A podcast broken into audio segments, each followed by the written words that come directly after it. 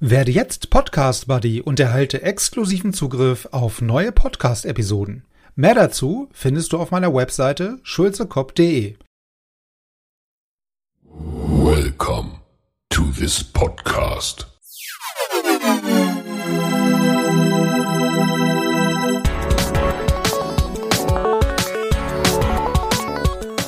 Water Polo Expert Talk.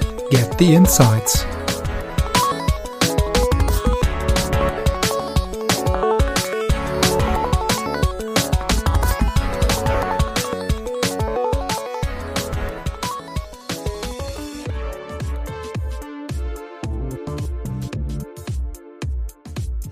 Ähm, so Ja. ein möglicher Weg auf jeden Fall, genau. Hm, Ja, also immer klar und offen zu kommunizieren. Ich meine, vielleicht hat man ja auch dann mal Glück, äh, im Anführungsstrichen, dass man halt jemanden auf der anderen Seite hat als Rektor, als Klassenlehrer, Klassenlehrerin, was auch immer, die dann vielleicht auch sagt, okay, warum auch immer, ich unterstütze das trotzdem, ja, ähm, durch die Kommunikation, also ohne jetzt diesen ganzen operativen und offiziellen Apparat in Gang zu schmeißen, sondern der oder diejenige sagt dann, okay, ich finde das trotzdem irgendwie gut und ist eine geile Sache, ähm, ich möchte dich da unterstützen. Ja, also vielleicht hat man da ja auch mal Glück, also soll es ja auch geben.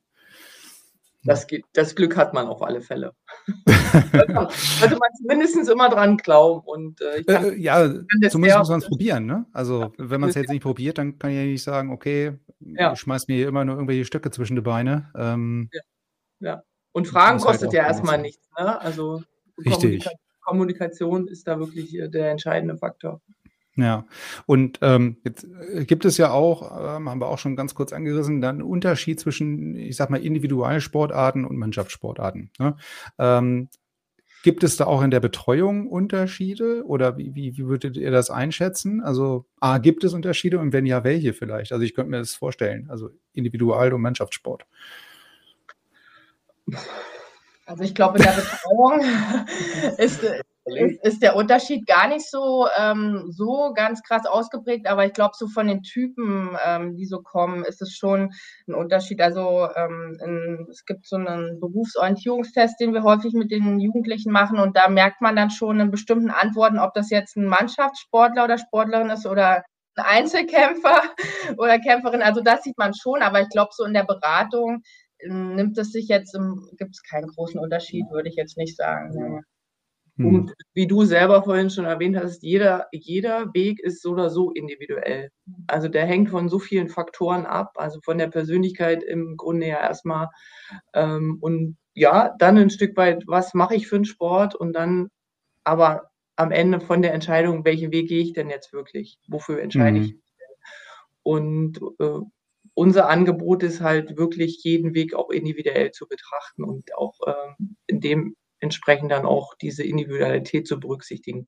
Weil eine, eine, ich sage jetzt mal, eine pauschale Schablone darüber zu legen, geht, geht, geht gar nicht. Ne? Deswegen ist unser Anspruch da auch wirklich diese, den, die Person an sich individuell zu betrachten und ähm, den Weg mit ihm gemeinsam zu gehen.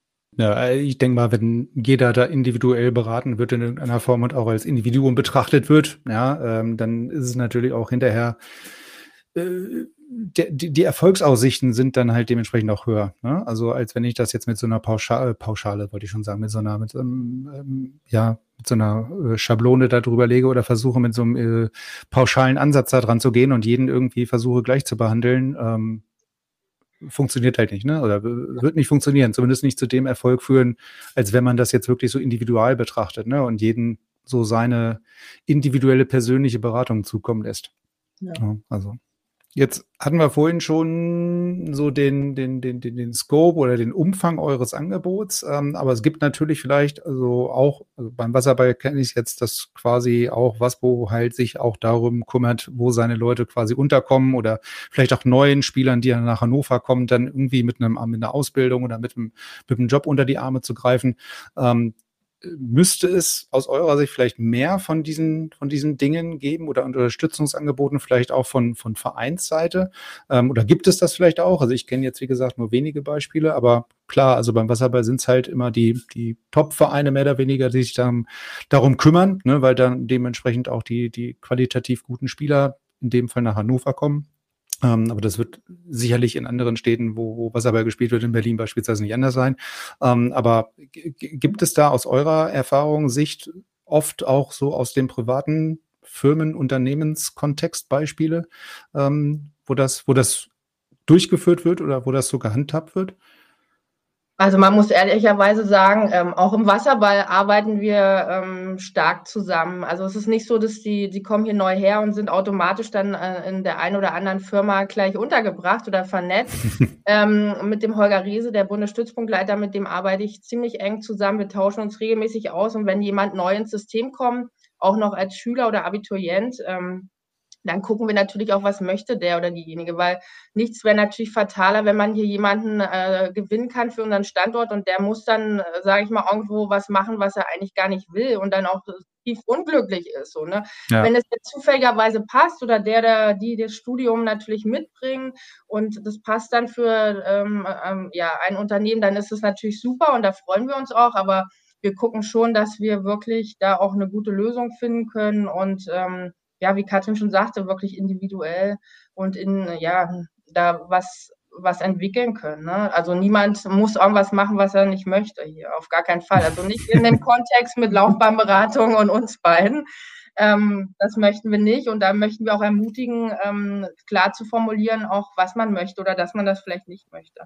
Hm, ja, also ich denke denk mal, diese klaren Ziele ähm, oder eine ne Perspektive, eine eigene Idee zu haben, was ich jetzt irgendwie die nächsten Jahre dann machen möchte, oder äh, das müsste man schon irgendwie haben, ne? Aber das, also muss man grundsätzlich haben, klar, aber vielleicht in dem Fall vielleicht ein Tucken eher oder ein bisschen eher, ähm, weil natürlich die Perspektive äh, dann da sein muss. Ne? Ähm, das ist richtig.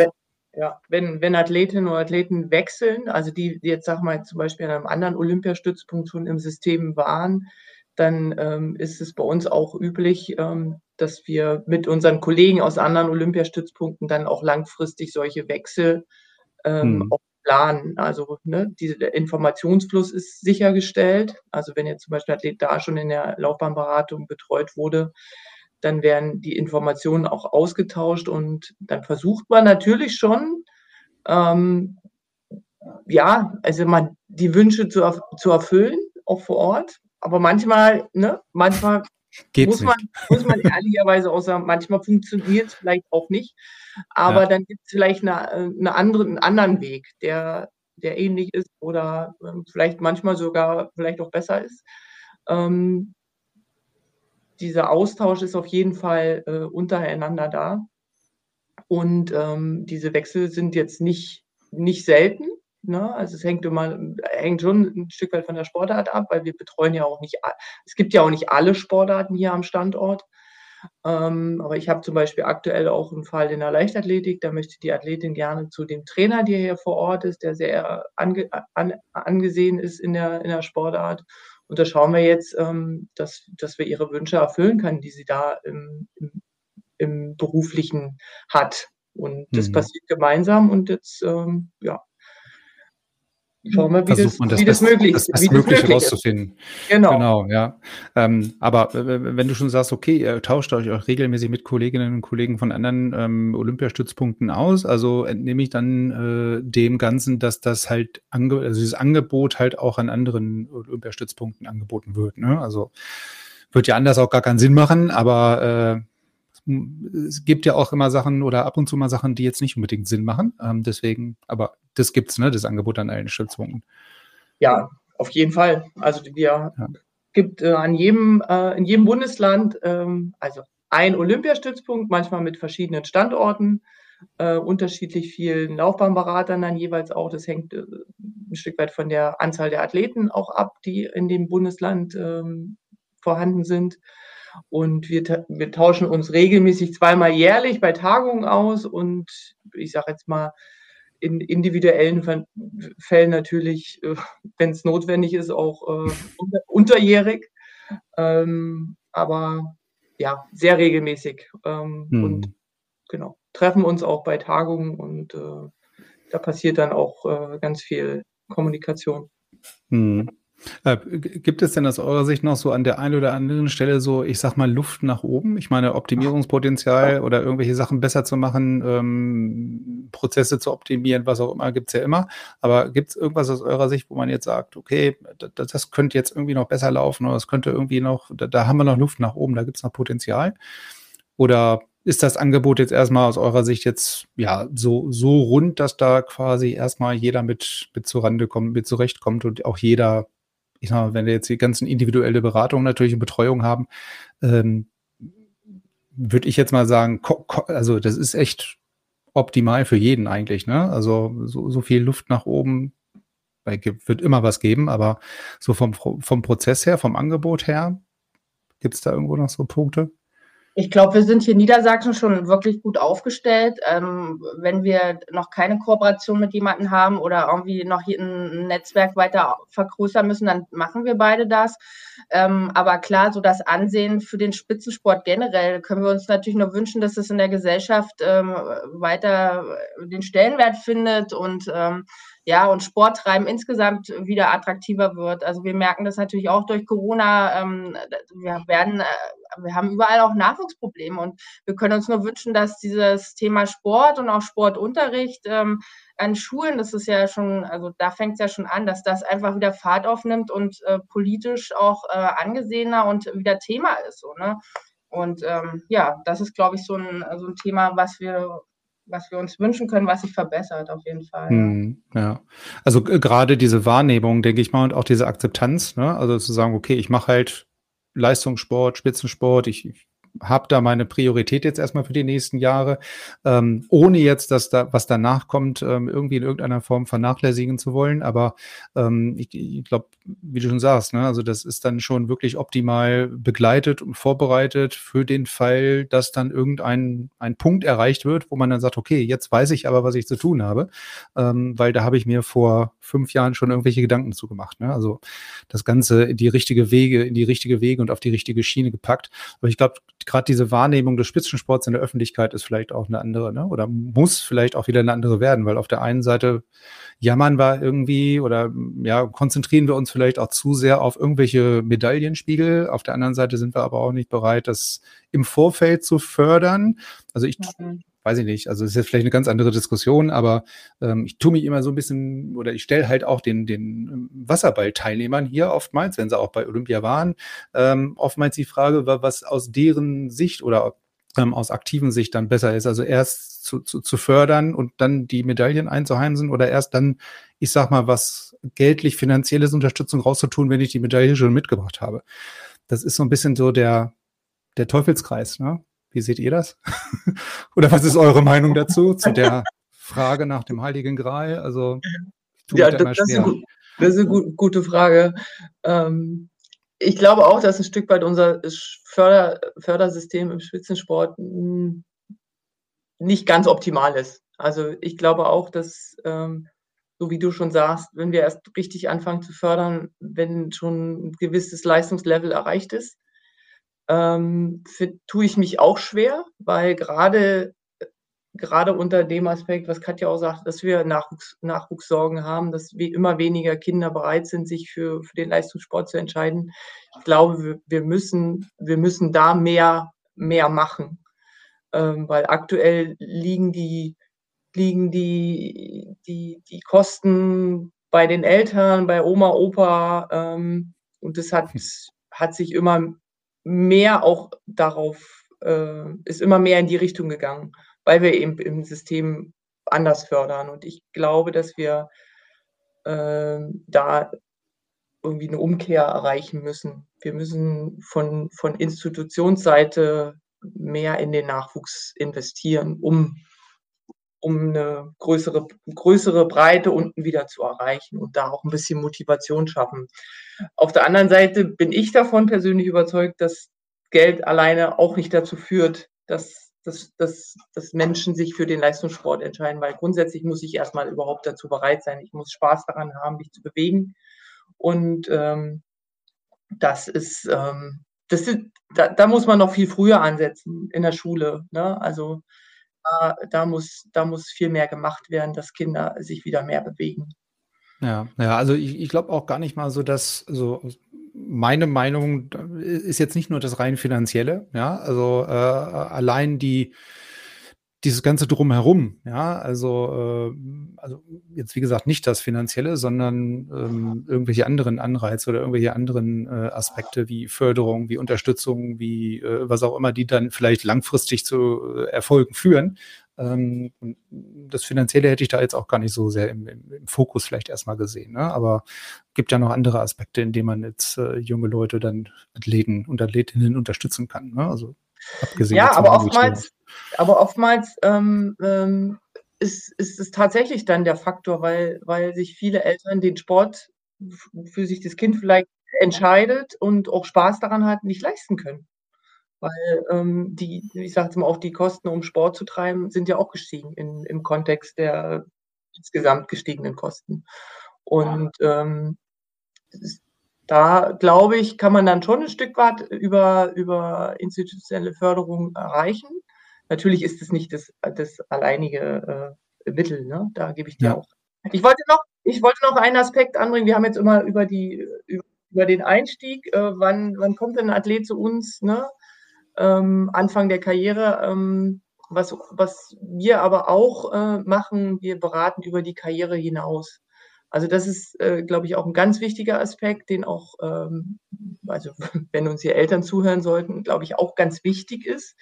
Ähm, wenn ich weiß, dass, dass, dass, dass, dass die Unterstützung über das Karriereende hinaus auch ein Stück weit weitergeht, ähm, ganz, ganz wichtig ist. Ne? Oftmals ist die Abmeldung aus dem Bundeskader, wenn sich jemand entscheidet, ich beende meine Karriere, endet auch in der Regel die meisten Förderleistungen, aber unser Anspruch ist auch und unser Anliegen ist auch hier, ähm, eine gewisse Zeit weiter zu beraten, zu begleiten, dass der Athlet dann eben auch seinen Weg nach der Karriere ähm, entsprechend gestalten kann. Äh, ihn mhm. dabei zu unterstützen, bei Unternehmen zu bewerben, ähm, wie auch immer das dann aussieht. Das ist, glaube ich, auch ein ganz wichtiger Aspekt, den, den man nicht vergessen sollte, weil das vielleicht auch äh, am Ende entscheidend ist, ob ich mich jetzt für eine Leistungssportkarriere entscheide. Das sollten auch Eltern wissen. Genau, also das ist, denke ich mal, ein ganz wichtiger Punkt, weil äh, natürlich dann nicht nur auf Athletenseite so ein bisschen die Befürchtung ist, dass das Ganze dann irgendwie von heute auf morgen äh, quasi beendet ist ne, oder ab, abreißt dann an der Stelle, sondern vielleicht auch, wie gesagt, für die Eltern. Ähm, aber wenn das natürlich äh, so ein bisschen eine gewisse Zeit dann noch mitgemacht wird, ja, oder die, die, der, Anspruch oder die, die Unterstützung dann noch eine gewisse Zeit lang da ist, ähm, sorgt das natürlich auch wieder für ein bisschen wie soll ich sagen, Sicherheit, Beruhigung Absolut. auf beiden ja. Seiten. Ähm, und es wäre ja auch, ich sag mal, wenn ihr jetzt mit jemandem arbeitet, der ja nicht nur irgendwie ein halbes Jahr oder ein Jahr mit jemandem zusammen, sondern wie gesagt, wenn es eine ganze Laufbahn ist, wie gesagt, hier über einen langen Zeitraum. Und wenn ich jetzt mit jemandem 10, 15 Jahre irgendwie zusammenarbeite, seit den Kinderjahren, ähm, und der dann irgendwann seine Laufbahn beendet und dann ist das äh, innerhalb von einer Woche alles beendet und abgefrühstückt und der darf mich nicht mehr anrufen, ist natürlich auch dann ein bisschen komisch, ne? Also so zwischenmenschlich, sage ich jetzt mal, rein, abgesehen von den ganzen Formalitäten. Ähm, aber das wäre dann ja auch nicht fair, ne? Also für beide Seiten. Nein, überhaupt gar nicht. Und man muss ja auch sagen, die Athletinnen und Athleten haben ja auch viel für den Sport gegeben. So. Und der Sport muss hm. dann an der Stelle auch dastehen und äh, die Hand hinreichen und sagen, pass auf, ähm, wir begleiten dich jetzt auch in den Übergang. Äh, super wichtiger Punkt, den Katrin da angesprochen hat. Also die nachaktiven Förderung, ähm, ja, die, die muss äh, in den Köpfen der, der Familien, Athletinnen, Athleten drin sein und auch die Sicherheit geben, dass es dann einen Übergang gibt, auf jeden Fall, ja. Aber das ist vielleicht auch ein ganz, ganz, ganz guter Punkt, vielleicht zum Schluss. Ähm, wenn wir jetzt schon dabei sind, äh, Einstieg und ähm, vielleicht auch so ein Punkt, was geht über die, die, die, die aktive Zeit ähm, und die eigentliche Beratungszeit vielleicht auch von euch hinaus. Ähm, was, was wären denn eure Tipps, sage ich jetzt mal, an, an Eltern oder auch an Athleten, Athletinnen, die jetzt zuhören, ähm, die, die vielleicht in diese Situation kommen oder vielleicht sich in die Situation bringen wollen? Ähm, habt ihr da, ich sag mal, so die Top 5, Top 3 Tipps an, an, an was ihr Eltern oder auch vielleicht Athletinnen und Athleten raten würdet? Also ich glaube, ganz wichtig ist einfach mutig sein, den Weg auszuprobieren. Also ähm, so ein schöner Spruch, den ich immer wieder bringe, ist, Umwege erhöhen die Ortskenntnisse. Das heißt also auch mutig sein, die Dinge auszuprobieren äh, und zu gucken, wie es so läuft. Ne? Also da einfach mhm. ähm, ohne Vorurteile ranzugehen. Ähm, das System gibt schon viel her und ähm, ich glaube, wenn man dann wirklich da Feuer gefangen hat für den Sport, den man betreibt, dann ähm, kann man da richtig viel Freude auch haben und auch tolle Sachen erleben und äh, natürlich auch ähm, man, man lernt, nimmt Eigenschaften mit, die einem auch später im Berufsleben total weiterhelfen. Also ähm, man Teamplayer, man kann sich, ich, ich weiß nicht, ob ich es alles aufziehen muss, aber man kann sich, äh, man ist ehrgeizig, man, also äh, ganz viele Sachen, die einem später im Leben auch helfen ähm, lernt man in diesem Sport, äh, den man dann betreibt. Und ähm, ja, es ist eine super Grundlage auch fürs spätere berufliche Leben, ähm, der da gelegt wird, der Grundstein, genau. Also ich, was, was, was, kann ich, was kann ich noch ergänzen? Also äh, ich, glaub, ich glaube, ähm, dass, dass das ein lohnenswerter Weg ist. Also gut, bei mir, ich hatte viel Glück und habe aber auch viel dafür getan für meine Karriere. Aber ich glaube, sagen zu können, dass das auf jeden Fall sich lohnt und ähm, es gibt heutzutage so viele Möglichkeiten, Leistungssport und auch berufliche Ausbildung zu kombinieren. Also man soll keine Angst haben, dass, dass man dort ähm, auf der Strecke bleibt. Ich glaube, Eltern haben immer so ein bisschen die Sorge, dass, ähm, dass beides nicht so, so richtig möglich ist. Äh, da würden wir, glaube ich, beide heute sagen, doch, es ist beides möglich. Ähm, man muss den Mut haben und man muss natürlich den, den Willen haben, den Weg auch zu gehen. Ähm, meine Weisheit, äh, die meine Mama mir mitgegeben hat, ähm, vielleicht dir auch passt dir vielleicht auch ganz gut. Ähm, ähm, auf dem Weg macht man natürlich auch Fehler ne? und Fehler machen ist aber auch nicht schlimm. Sie hat immer gesagt, hinfallen ist nicht schlimm, nur liegen bleiben. Ähm, deswegen äh, kann ich jedem nur ermutigen, wenn man Spaß hat am Sport und Leistungssport betreiben möchte, dann, dann sollte man den, diese Entscheidung auch für sich treffen. Wir stehen gerne bereit, äh, dort ähm, zu begleiten und ähm, die berufliche Ausbildung oder Karriere dementsprechend zu gestalten. Und äh, es lohnt sich auf jeden Fall. Hm, ja, also, dann, dann ich versuche das mal ganz kurz zusammenzufassen. Also, wir hatten das Stichwort Mut, ja, also wirklich mutig sein, äh, sich, sich dieser Herausforderung zu stellen und vielleicht auch mal äh, den, den Umweg, äh, ne, der die Ortskenntnisse erweitert, äh, wahrzunehmen, wirklich Dinge einfach mal auszuprobieren. Ne? Also ähm, dann im Idealfall, wenn es schief läuft oder nicht so ganz so funktioniert, vielleicht auch dann wieder aufzustehen, wenn man mal auf die Klappe gefallen ist. Ähm, und ein ganz wichtigen Punkt, äh, den wir vorhin hatten, so zwischendurch, ist halt Kommunikation, ja, oder kommunizieren. Ähm, äh, im Zusammenhang äh, mit Schule, ja, dass ich da halt wirklich klar meine, meine, meine Ziele vielleicht, wäre auch noch ein Punkt, ähm, dass ich halt Ziele formuliere oder für mich äh, ja er, mir überlege, ja, was, was sind meine Ziele, meine vielleicht kurzfristigen, langfristigen äh, und mittelfristigen Ziele, aber die da auch zu kommunizieren, ne, dass halt jeder auch irgendwie weiß, okay, der oder diejenige will halt das und das machen oder erreichen und deswegen reden wir jetzt hier, ne, sozusagen. Also das wäre so meine Quintessenz von dem Ganzen. Habe ich das richtig zusammengefasst? Habt ihr noch Ergänzungen? Astrein. Sehr gut. Na, dann hoffe ich mal, dass wir mit diesen astreinen Tipps am Ende vielleicht noch mit den ein oder anderen so ein bisschen die Augen geöffnet haben für das Angebot, was ihr bietet. Ja, und äh, ja, wie gesagt, vielleicht als Ergänzung da an der Stelle nicht nur in Hannover, sondern eben an jedem anderen Olympiastützpunkt auch. Ähm, finde, wie gesagt, sonst hätte ich ja nicht gefragt, ob wir uns unterhalten. Das Ganze ein wichtiges Thema, weil äh, es hat halt, also es gibt halt, Sport ist schön, Leistungssport ist auch total super, aber es gibt halt auch eine Zeit danach. Ne? Also das, äh, ich denke mal, da sind wir uns alle einig, dass die nicht weniger wichtig ist. Deswegen fand ich das ähm, sehr wichtig, ähm, aber auch sehr interessant. Also vielen Dank dafür. Und ähm, ja, ich, ich hoffe, euch hat's auch gefallen. Ähm, seid, seid mit den Fragen zurechtgekommen, habe ich ja, gemerkt. Ähm, und ja, vielleicht machen wir ja an irgendeiner Stelle vielleicht nochmal eine Ergänzung. Ähm, ich denke mal, vielleicht, wenn wir das dementsprechende Feedback vielleicht von den Zuschauern, äh, Zuschauern, also Zuschauer sind es jetzt nicht, aber Zuhörer und Hörerinnen haben, ähm, dass wir dann vielleicht nochmal uns zur zweiten Runde zusammensetzen. Ja, sehr gerne. Ja, ansonsten bedanke ich mich erstmal bei euch, ähm, dass ihr euch die Zeit ja. genommen habt. Und ähm, ja, ich hoffe, wir konnten ein bisschen Licht ins Dunkel bringen, was die Förderung hier in Hannover angeht. Und ja, wünsche ich noch einen schönen Tag und ansonsten bis bald. Ciao. Tschüss. Tschüss. Vielen Dank auch.